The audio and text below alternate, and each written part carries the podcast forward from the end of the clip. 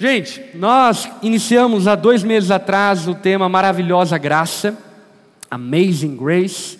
Estamos estudando, conversando, analisando e aprendendo acerca da carta de Paula, Paulo direcionada aos Gálatas a essa igreja que Paulo mesmo havia estabelecido através da pregação do Evangelho, e pouco tempo depois de ele ter estabelecido essa igreja através da pregação do Evangelho, ele ouve falar que essa igreja estava escorregando do Evangelho, estava decaindo do Evangelho, estava se afastando da pureza, da simplicidade do Evangelho.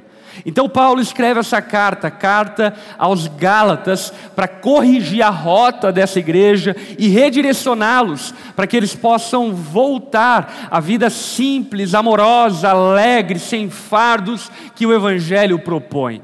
Paulo faz essa correção de rota a essa igreja que, sem sombra de dúvida, ainda continua sendo extremamente válido para os nossos dias. A carta de Paulo aos Gálatas, ela foi a grande mola propulsora da reforma protestante, junto com Romanos. Martinho Lutero, ao analisar e estudar essas duas cartas, ele se depara com a justificação pela fé, e ali o mundo dele desaba, porque ele percebe que tudo aquilo que ele estava aprendendo no meio religioso não fazia sentido à luz do Evangelho e das Escrituras. Portanto, Gálatas tem um valor enorme na história do cristianismo e ainda hoje, hoje continua falando aos nossos corações. Uma vez que muito facilmente nós podemos cair do Evangelho e, sem perceber, nos desviarmos da simplicidade da vida com Deus, da humildade da vida com Deus. Porque, como diria o próprio João Calvino, o nosso coração é uma fábrica de ídolos. Facilmente nós fabricamos ídolos, superstições, para que possamos de alguma forma assegurar a nossa salvação por outros meios que não apenas por meio de Cristo. Então, a carta aos Gálatas é uma, uma carta extremamente valiosa, como os irmãos têm percebido até aqui. E hoje eu quero conversar com vocês acerca desse título: De A a Z é pela graça. Repita comigo: De A a Z é pela graça. Do alfa ao ômega é pela graça. Do começo, o meio e o fim é pela graça. Não existe um momento que não seja pela graça. E por que é importante falarmos isso? Porque muitos até começam certo, começam pela graça, começam confiando no amor de Deus, começam a jornada com Cristo, confiando na Sua bondade, na Sua misericórdia e depositando toda a sua esperança tão somente na soberania e na graça de Deus.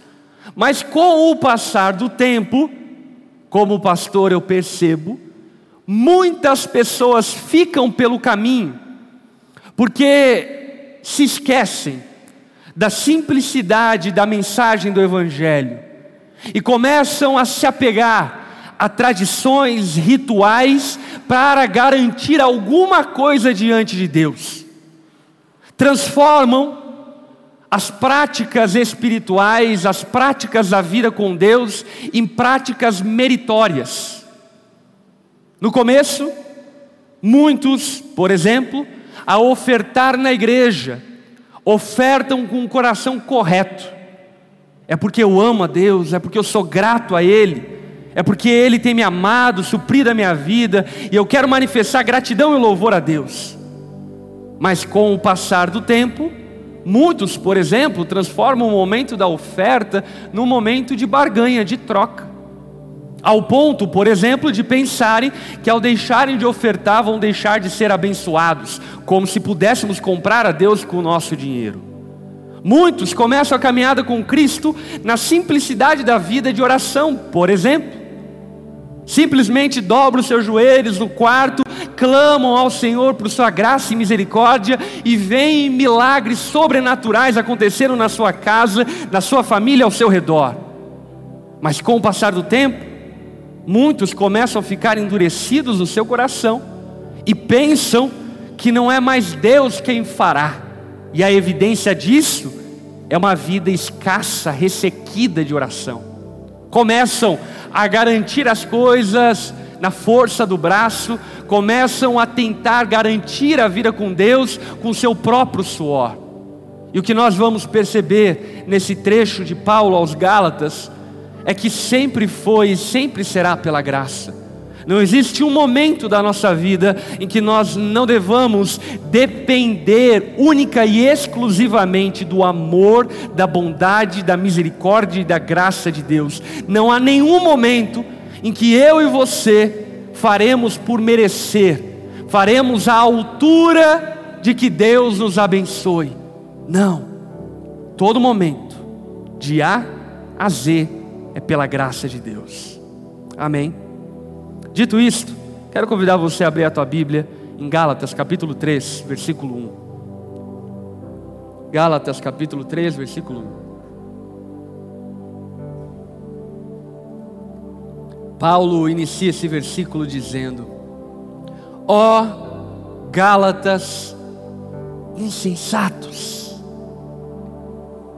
ó oh, Gálatas tolos, Ó oh, Gálatas imaturos, ó oh, Gálatas, onde vocês estão com a cabeça? Como vocês podem cometer esse erro tão infantil? Qual erro? O erro que nós acabamos de mencionar. O erro de pensar que de alguma forma nós podemos garantir alguma bênção de Deus através daquilo que fazemos. Paulo enxerga essa igreja infantil da Galácia e diz: vocês estão malucos, vocês estão doidos, onde vocês se perderam? Como vocês vieram a tropeçar em um erro tão infantil? Como vocês se perderam no caminho, onde vocês se esqueceram que é o amor de Deus que nos garante a salvação, as bênçãos, o Espírito Santo, os milagres, onde vocês perderam a cabeça. Sabe, o erro da igreja da Galácia é que eles, abraçaram a religião cristã e viraram as costas para a fé cristã. E por incrível que pareça, nós podemos estar fazendo as mesmas coisas que sempre fizemos, mas com um coração errado, como a igreja da Galácia. A igreja da Galácia se perdeu no caminho, se perdeu no caminho porque começou a atribuir a eles próprios méritos para serem abençoados por Deus. Quais méritos? Méritos introduzidos pelos judaizantes, que começaram a ensinar a eles que eles deveriam fazer isso, fazer aquilo e praticar tal ritual, e que se não fosse dessa forma, Deus não os abençoaria. E Paulo, então, nesse capítulo, dá esse chacoalhão na igreja, dizendo: onde vocês são com a cabeça? Vocês são tolos, vocês se esqueceram de quem vocês eram e do quanto Deus os abençoou apenas porque Ele os amou.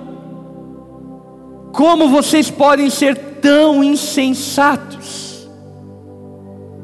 E sabe, ao longo do ministério pastoral, eu já vi isso acontecendo muitas e muitas vezes. Pessoas que abandonam a alegria, a gratidão, o prazer, a paz da vida com Deus e começam a tornar a vida com Deus algo pesado, chato, efadonho, porque simplesmente passam a confiar em si próprios e não mais confiam em Deus. Passam a confiar nas suas obras e não mais no favor e no amor de Deus. Quase que sempre, aquilo que primeiro naufraga é a vida de oração. Porque, sem sombra de dúvida, orar em secreto é a maior manifestação do quanto nós confiamos em Deus. Não existe outra forma de manifestarmos maior confiança do que a oração que nós fazemos sem que ninguém veja, saiba e sem que nós testemunhamos que oramos. E quase sempre, quando essa vida de oração que talvez você teve algum tempo e algum dia começa a se perder, é porque você passou a confiar em si próprio e deixou de confiar em Deus.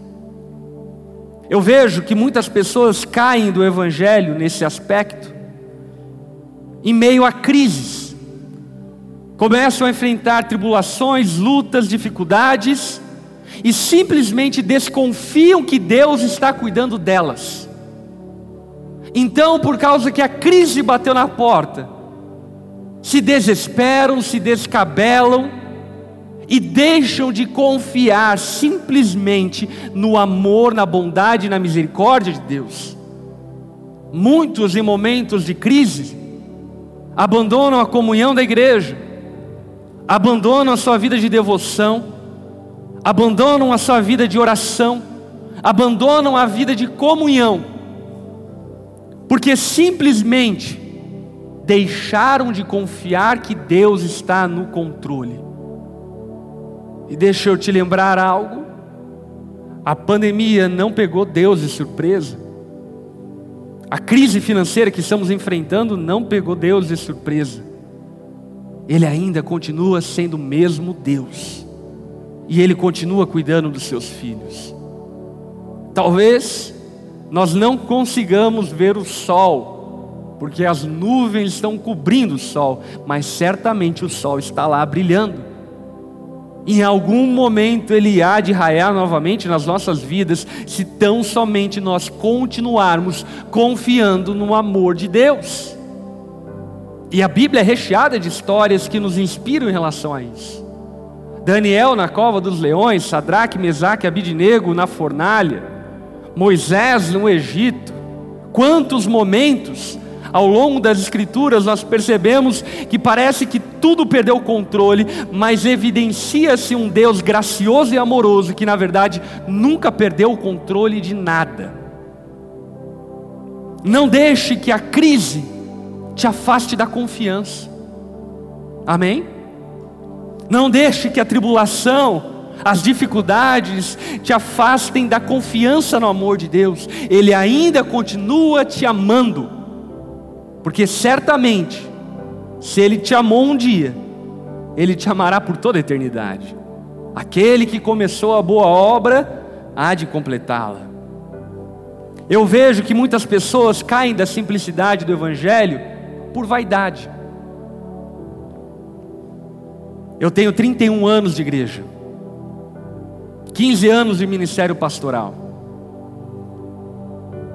Já vivi contextos de igreja inimagináveis. E eu percebo o quanto, com o passar do tempo, algumas pessoas são picadas por um bichinho da vaidade e simplesmente se tornam vaidosas. E a sua vaidade as afasta da simplicidade com Deus. Eu lembro certa ocasião que eu fui pregar em um lugar e quando eu estava indo pregar nesse lugar, o pastor enviou uma mensagem para mim, na época eu ainda usava largador. Ele mandou uma mensagem para mim dizendo: Pastor, queria pedir que você tirasse o alagador, porque aqui na nossa igreja nós não concordamos com o uso de alagador, brinco, tal, enfim. Você poderia tirar? Sem problema nenhum tirei meus alagadores, você sabe que fica muito mais feio, né? Aquele buracão. Mas amém, vou lá como índio, buracão na orelha lá, tirei alagador, quero servir os irmãos e certamente isso não deve ser impedimento para a pregação do Evangelho. Preguei o Evangelho, foi incrível, foi uma noite abençoadora de salvação, foi incrível aquela noite. Lembro até hoje, faz cinco, seis anos atrás. Depois do culto, como de costume, eu fui jantar com o pastor e aí o pastor começou a contar a história dele para mim. E ele todo posudo, refinado, terno, tal, enfim, bem pastor, né? E ele começou a contar a história para mim. E eu fiquei assustado, cara. Esse pastor, ele era travesti. E Cristo o salvou de uma forma poderosa. Alguém apresentou o evangelho para ele na rua. Ele se converteu a Cristo, abandonou as suas práticas, começou a servir o Senhor e se tornou um pastor. E o que eu vim para casa pensando foi: caraca, será que esse cara, ele se esqueceu da graça de Deus que o salvou desse buraco? E agora transformou e condicionou a bênção de Deus a usar alagador ou não? Quantas pessoas eram exatamente assim, sabe? Com a vida toda arruinada, casamento arruinado, vida familiar arruinada. Quanta gente eu já vi entrando por essa porta da igreja, vivendo uma vida completamente displicente, usando drogas, vivendo uma vida completamente zoada. E com o passar do tempo, quer dar lição de moral nos novos convertidos. Não, porque não pode isso, não pode aquilo, e se fizer assim não é de Deus, e assim a tradição não deixa. Meu irmão, onde você está com a cabeça? Pessoas que são tomadas por vaidade e passam a confiar nos seus próprios métodos, passam a confiar em si próprias, para obterem algum tipo de bênção de Deus. E dessa forma, caem do Evangelho. Outros, que ao terem cometido algum tipo de pecado, pensam que Deus deixou de amar. E simplesmente se esquecem que o amor de Deus, derramado por nós, foi derramado por nós quando ainda éramos pecadores. Ah, então agora, uma vez sendo sido salvos por Jesus, amados por Jesus, mesmo quando nós éramos pecadores, agora porque eu tropecei, porque eu pequei, porque eu errei, Deus deixou de me amar. O que Paulo falaria para todo esse grupo de pessoas? Ó oh, Gálatas insensatos, onde vocês estão com a cabeça? Aí então ele lança uma pergunta, e a pergunta dele é: quem os enfeitiçou? Paulo está tão abismado com a situação que ele diz: não, isso aí só pode ser magia. Alguém lançou um feitiço e vocês ficaram malucos, não pode ser. Alguém fez alguma praga para vocês que vocês abandonaram de maneira tão infantil a vida com Deus a alegria com Deus, a simplicidade, o prazer, a satisfação do amor de Deus, quem os enfeitiçou? Nós sabemos que foram judaizantes, falsos mestres e falsos irmãos que se infiltraram no meio da galáxia e levaram a essa igreja a se desviar do evangelho dessa forma. E isso, obviamente, que serve como alerta para nós. Muitas pessoas no convívio da igreja, mesmo, por vezes, começam a falar coisas a nós que vai pouco a pouco nos minando e nos fazendo fugir, sair da simplicidade da vida com Deus roubando pouco a pouco a nossa alegria, a nossa confiança, o nosso prazer, a nossa satisfação, tornando-nos pessoas azedas, críticas, chatas, insuportáveis. Tendo 31 anos de igreja, eu posso dizer para você, a pessoa, o ser humano mais insuportável que existe, é o religioso que pensa que obtém as bênçãos de Deus por meio de alguma coisa que ele faz. Esse é o familiar mais chato que tem, sim ou não? É ou não é? É. Esse é o amigo mais chato da empresa, mais insuportável. E não que nós não devamos, obviamente, observar a moralidade, claro que sim. Mas nós nunca podemos usar da moralidade como troféu para nos fazer diante dos outros. E era isso que a igreja de Gálatas estava vivendo, e era essa influência diabólica que os judaizantes estavam operando na igreja da Galácia. Paulo pergunta a eles: quem enfeitiçou vocês? Qual foi o louco que vocês ouviram, que roubou de vocês essa simplicidade da vida com Deus? que no, tornou vocês pessoas tão ásperas, tão efadonhas, tão fardosas. Ele ainda continua dizendo no verso 1: Jesus Cristo não lhes foi explicado tão claramente como se tivesse visto com os próprios olhos a morte dele na cruz. O que Paulo está dizendo é: eu preguei o evangelho para vocês. Eu lembro disso. Eu estava lá e eu quase desenhei o Evangelho para vocês. Eu peguei num, num, chão, desenhei uma cruz, expliquei, fiz todo o diagrama. Olha, Jesus era Deus eterno, esvaziou-se, tornou-se carne. Nós não havíamos pedido e não feito absolutamente nada, mas Ele morreu na cruz do Calvário para salvar todos aqueles a qual Ele escolheu de antemão. E depois, ao terceiro dia, Ele ressuscitou, evidenciando que de fato Ele era o Messias, que Ele ele é Deus, e depois de 40 dias, à vista de mais de 500 irmãos, ele foi assunto aos céus, foi glorificado junto ao Pai, e agora, todo aquele que crer nessa mensagem será salvo. Vocês entenderam, Gálatas? Ele diz: Entendemos. Como vocês se esqueceram disso? Como que vocês se esqueceram disso? Como vocês se esqueceram da simplicidade da pregação do Evangelho? Da simplicidade da mensagem da cruz. A mensagem da cruz se resume no que? Somos pecadores, não podemos, não somos e não temos nada para fazer para que mereçamos alguma coisa, mas Deus, em Sua graça, em amor, fez por nós o que nós não merecíamos, e confiando nessa obra, eu e você somos salvos. Paulo está dizendo para a igreja da Galácia: vocês se esqueceram dessa mensagem tão clara que foi pregada. E deixa eu dizer a vocês, certamente, se você é parte dessa igreja, pelo menos duas vezes ao ano, você ouve durante dois meses a pregação do Evangelho de maneira explícita.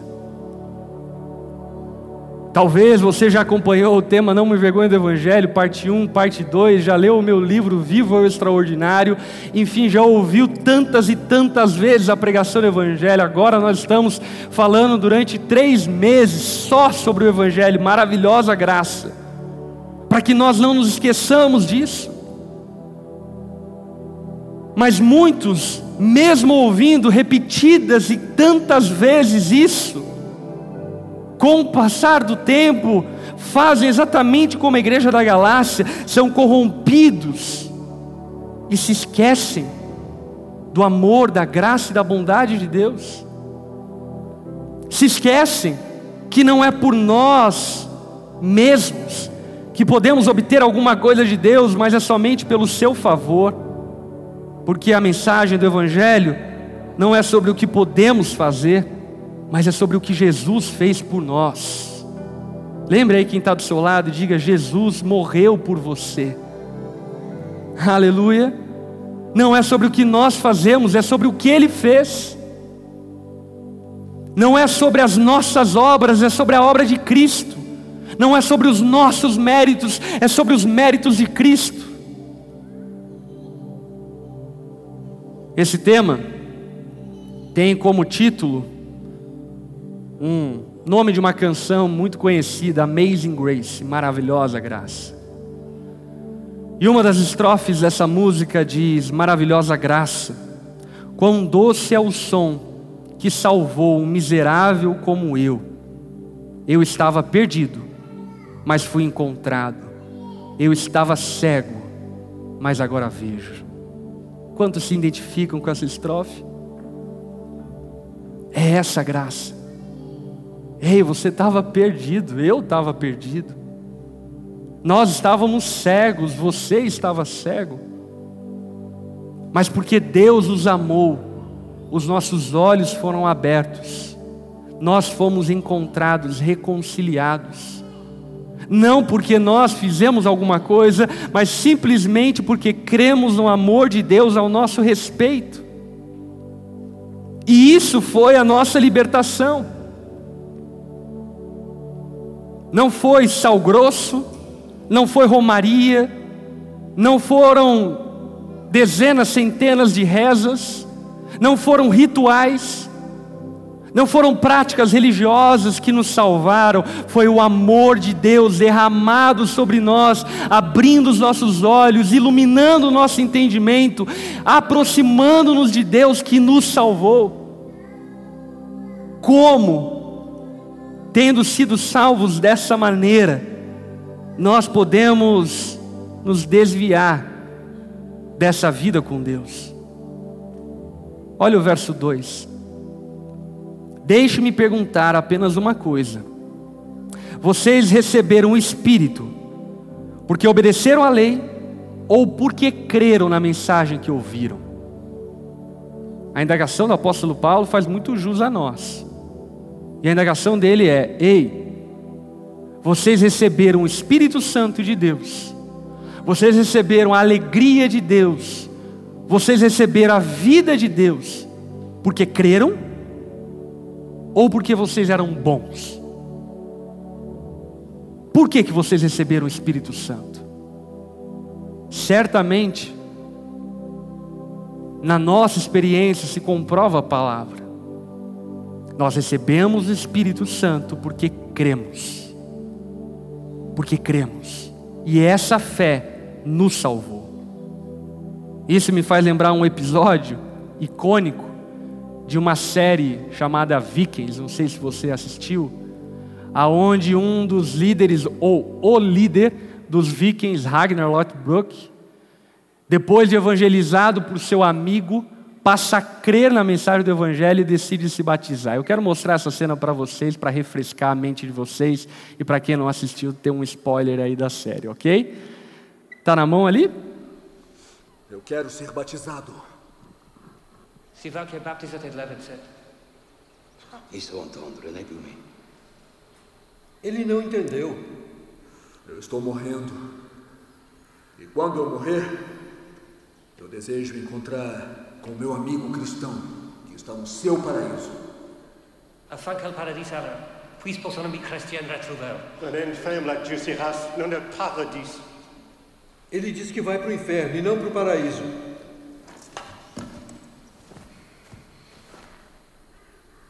Essa decisão não é sua. Eles vão preparar a cerimônia amanhã. Ele é um homem de Deus, não é? Isso? É água. Estou enganado? Você pode fazer aqui e vai fazer agora.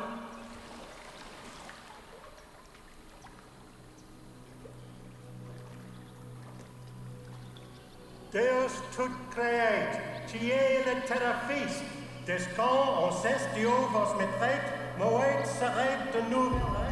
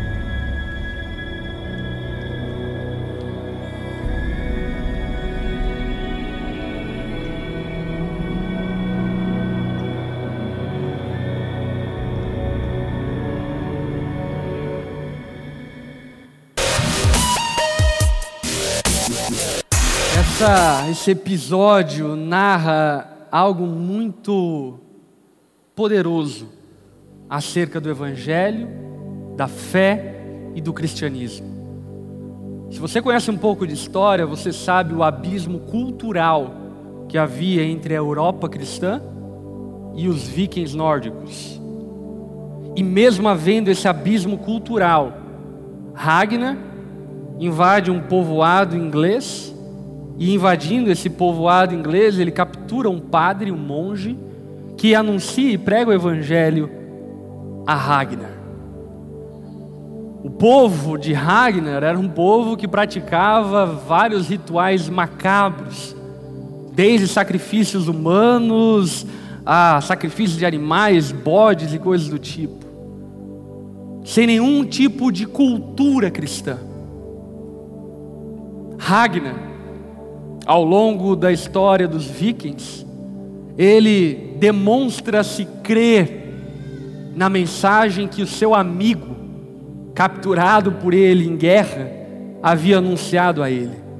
Então ele chega diante da igreja e diz: Eu quero me batizar. Para a igreja aquilo foi um choque. Pensa em alguém que tem uma diferença cultural abismal nossa. E simplesmente chega até a igreja e diz: Eu creio, eu quero me batizar. Esse foi o choque que esses líderes da igreja por ali representados tiveram ao ouvir Ragnar dizendo que desejaria se batizar. E aí então o padre diz a Ragnar, inclusive: Você vai para o inferno, você não vai para o céu.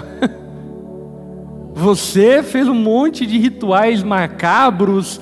Ragnar, você tem uma cultura extremamente depravada e imoral. A vida sexual de Ragnar era uma loucura. Mas Ragnar creu no Evangelho. Tanto creu, que olhou para o padre e disse: Quem diz que eu vou para o inferno não é você, é Deus. E aí então o padre, ao não conseguir se esquivar disso, diz: Ok, amanhã a gente batiza você. Ragnar entrou na água e disse, como etíope eunuco: Tem água, me batiza agora. Você não é um homem de Deus? Me batiza agora, eu creio. Então ele foi batizado. Por que eu quis mostrar essa imagem para vocês? Para que nós nos recordemos e lembremos que, ainda que nós não sejamos vikings no nosso passado, nós éramos essas pessoas esquisitas pra caramba. E que simplesmente fomos alcançados pelo Espírito, alguma coisa aconteceu que não sabemos explicar, que fez os nossos olhos se abrirem, a nossa mente entender e nós crermos na mensagem do Evangelho. E essa mensagem nos salvou mesmo sendo pecadores. E isso comprova aquilo que a palavra mesmo corrobora e confirma. Nós somos nascidos do Espírito, regenerados pelo Espírito, selados pelo Espírito, batizados no corpo de Cristo pelo Espírito, devemos andar pelo Espírito e sermos cheios do Espírito. Sempre foi o Espírito Santo de Deus em nós, do começo até o fim. Nunca foi nós, sempre foi Deus. No verso 3 de Gálatas, a palavra ainda continua dizendo: Será que vocês perderam o juízo? Tendo começado no espírito, por que agora procuram tomar, tornar-se perfeitos por seus próprios esforços? Vocês perderam o juízo? Tendo começado crendo na simplicidade do Evangelho, crendo na simplicidade da mensagem do amor de Deus, da graça, da sua bondade e misericórdia, agora vocês querem tornar-se perfeito por seus próprios esforços, onde vocês são com a cabeça, Gálatas? Será que vocês não entenderam que Cristo é a porta e é o caminho da vida? Será que vocês não compreenderam que o modo de viver do Evangelho não é apenas o começo, mas é o caminho e é o destino da vida? Será que vocês não entenderam que a mensagem do amor de Deus não é apenas para não convertidos, mas é para todos aqueles que creem em Cristo. Será que vocês não entenderam que a mensagem do amor, da bondade, da misericórdia de Deus precisa ecoar todos os dias da sua vida, todos os anos da sua história? Será que você não entendeu?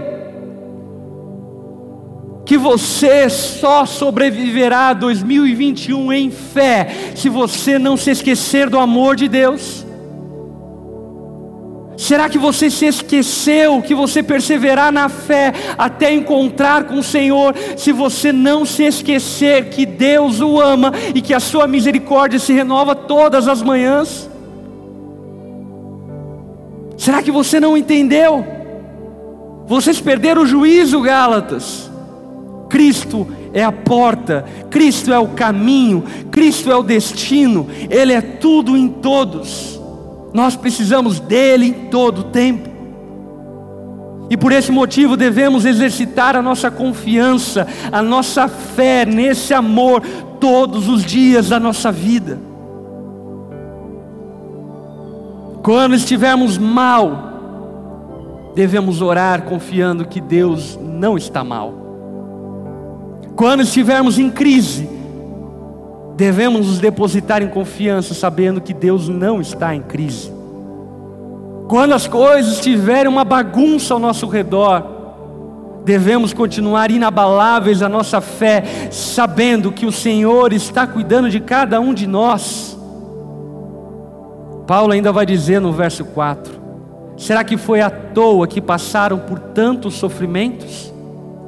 É claro que não foi à toa. O que Paulo está dizendo basicamente é: vocês nadaram, nadaram, nadaram, nadaram, nadaram e morreram na praia. Passaram por tantas coisas, por causa de Cristo, por causa do Evangelho, e agora vão morrer na praia. Agora vão se virar as costas para a mensagem do Evangelho, para a mensagem da fé, e vão querer viver pelos seus próprios esforços depois de tantas dores, depois de tanto sofrimento, depois de tanta rejeição, perseguição, vocês vão morrer na praia e se esquecer da mensagem do Evangelho. Quem caminha conosco há anos como igreja, sabe a quantidade de desafios, tribulações, provas que nós enfrentamos. E eu, como pastor, percebo o quanto nós suportamos todas essas provas, desafios até aqui, única e exclusivamente por meio da fé. Nunca foi nosso poder, sempre foi Deus. E de uma forma inexplicável, sempre foi Deus. Passamos por crises que pareciam intransponíveis, e de repente, uma semana passou, um mês passou e tudo se encaixou. Passamos por desafios, eu passei por desafios pessoais, familiares, impressionantes, que pareciam que jamais seriam resolvidos, mas confiando em Deus e no amor de Deus, simplesmente as coisas aconteceram, as coisas se encaixaram e Deus demonstrou ainda a sua misericórdia e amor permanente que nunca acaba. Por alguma coisa que fizemos? Não, porque simplesmente continuamos a confiar. Olhe para quem está ao teu lado, diga a essa pessoa: continue a confiar no amor de Deus. Não deixe de confiar no amor de Deus. Você tropeçou em algum pecado? Não deixe de confiar no amor de Deus. Você está passando em alguma crise? Não deixe de confiar no amor de Deus. Você está sendo sediado, influenciado por falsos mestres, falsos irmãos, não deixe de confiar no amor de Deus, porque sempre foi e sempre será a graça, a misericórdia e o amor de Deus que nos sustentará. Sempre, em todo o tempo. No verso 5, Paulo diz: Volto a perguntar, acaso aquele que lhes deu o Espírito e realizou milagres entre vocês, agiu assim porque vocês obedeceram à lei ou porque creram na mensagem que ouviram? Deixa eu te falar uma coisa. O ambiente de milagres, o ambiente da ação sobrenatural de Deus, certamente é o ambiente de confiança em Deus. Certamente é o ambiente de fé, onde as pessoas creem no amor, na bondade, na misericórdia de Deus. Eu posso atestar para você, conhecendo milhares de igrejas esparramadas pelo mundo, eu, particularmente, vi mais milagres acontecerem em ambientes duvidosos doutrinariamente, mas cheios de fé, cheios de confiança no amor de Deus, do que em ambientes aonde a doutrina está tudo certo, aonde aparentemente tudo é feito da maneira correta, mas que simplesmente não existe fé, confiança nesse ambiente. Porque estão tão apoiados na sua performance que se esquece que sempre foi, sempre será, pela graça, misericórdia e amor de Deus. Com isso, novamente eu reafirmo, isso não significa, obviamente, que não devamos nos esforçar por viver em santidade e praticar as obras de Deus, claramente devemos.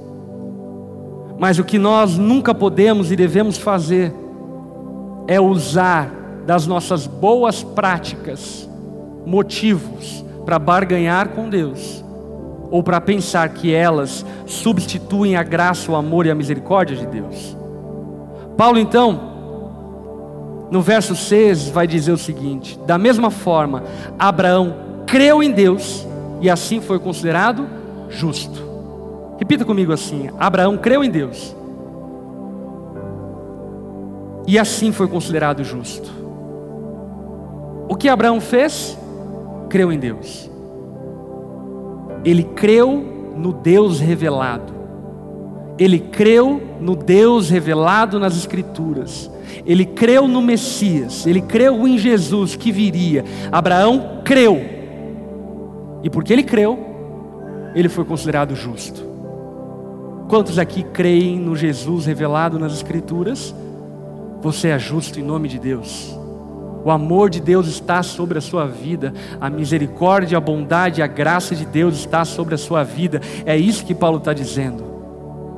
Aquilo que fez com que Abraão fosse abençoado é simplesmente porque Abraão confiou em Deus.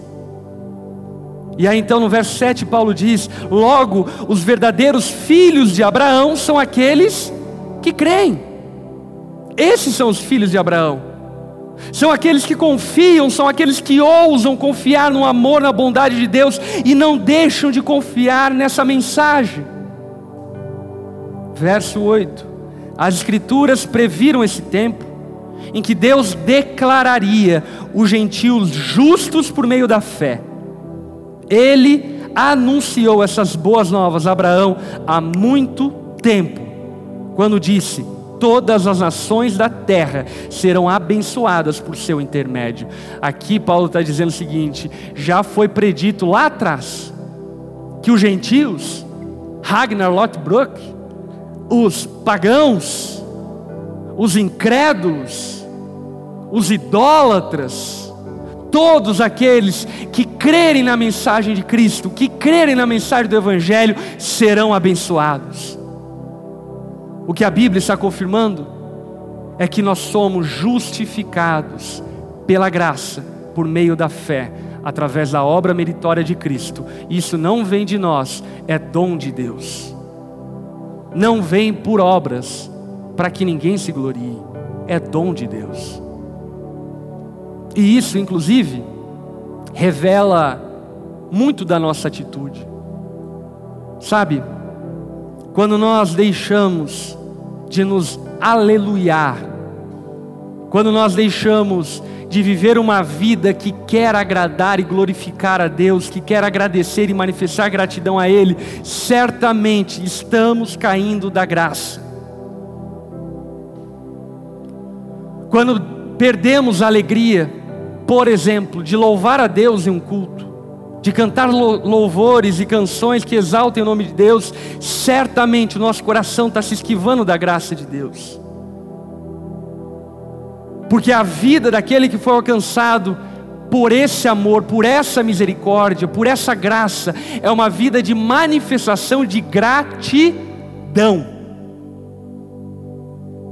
Por isso que Paulo mesmo vai dizer: sejam gratos em toda e qualquer circunstância.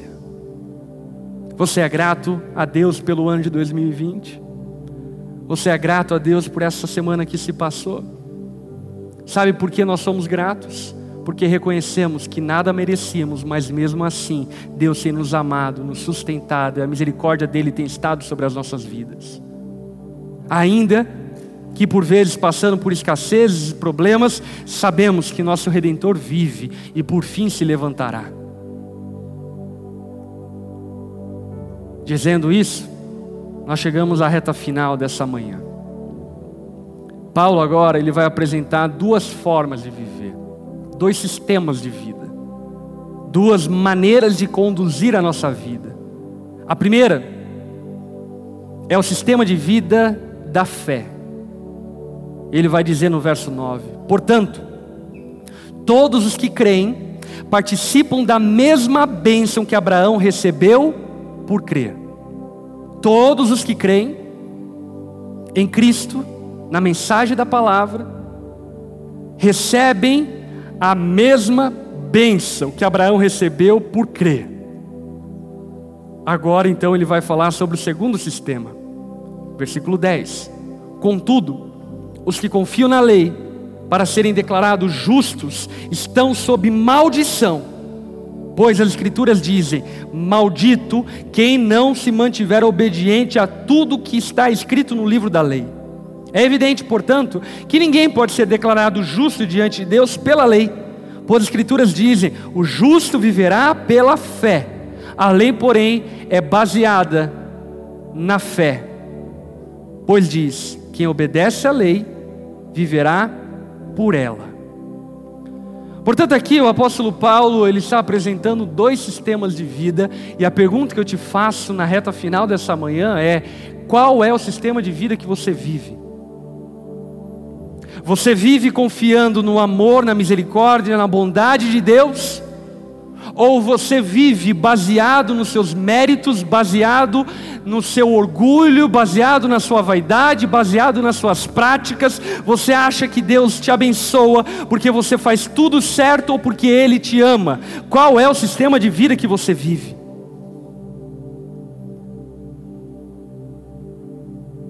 Paulo está dizendo, evidentemente, que aqueles que vivem pela fé recebem a bênção de Deus, a mesma bênção que Abraão recebeu. Agora, aqueles que vivem baseados nos seus próprios méritos estão sob maldição. Quando você chegar diante de Deus e Ele lhe perguntar, por que você merece entrar no meu céu? O que você vai dizer para Ele? que você frequentava a igreja, que você entregava o seu dízimo, que você apacentava um GP na onda, que você servia em um ministério, o que você vai dizer para ele? Sabe o que Abraão dirá para Deus? Porque eu creio que Jesus morreu em meu lugar, é por isso que eu posso entrar nos céus. E essa é a resposta que eu e você devemos dar diante de Deus. Porque devemos ser abençoados? Porque eu creio que Jesus morreu em meu lugar e os méritos dele repousam sobre a minha vida, porque eu creio nele, eu creio no seu sacrifício, eu creio que ele me substituiu. Não os meus méritos, sim os méritos de Cristo. Aí então, Paulo encerra esse trecho no verso 13, dizendo: Mas Cristo nos resgatou da maldição pronunciada pela lei, tomando sobre si a maldição por nossas ofensas. Pois as Escrituras dizem: Maldito todo aquele que for pendurado no madeiro. Por meio de Cristo Jesus, os gentios foram abençoados com a mesma bênção de Abraão, para que recebêssemos, pela fé, o Espírito prometido. Paulo encerra esse trecho dizendo: é sobre os méritos de Cristo. Ele foi pendurado no madeiro. E é por esse motivo que eu e você somos abençoados. É por esse motivo que eu e você somos salvos. É por esse motivo que o sol da misericórdia raia sobre a nossa vida todos os dias. Não é por aquilo que fazemos, mas é por aquilo que Cristo fez. Semana que vem, melhor, daqui duas semanas, nós vamos falar a respeito de como conciliar a prática da lei, a obediência, a moralidade cristã com a mensagem da graça. E a gente vai perceber que, na verdade, essas duas mensagens não são antagônicas, pelo contrário, são complementares. Mas por enquanto, fica só com essa mensagem. Somos abençoados por meio dos méritos de Cristo. É porque Ele nos ama, é porque a misericórdia dele está sobre nós que eu e você somos abençoados. Amém. Coloque-se em pé no seu lugar.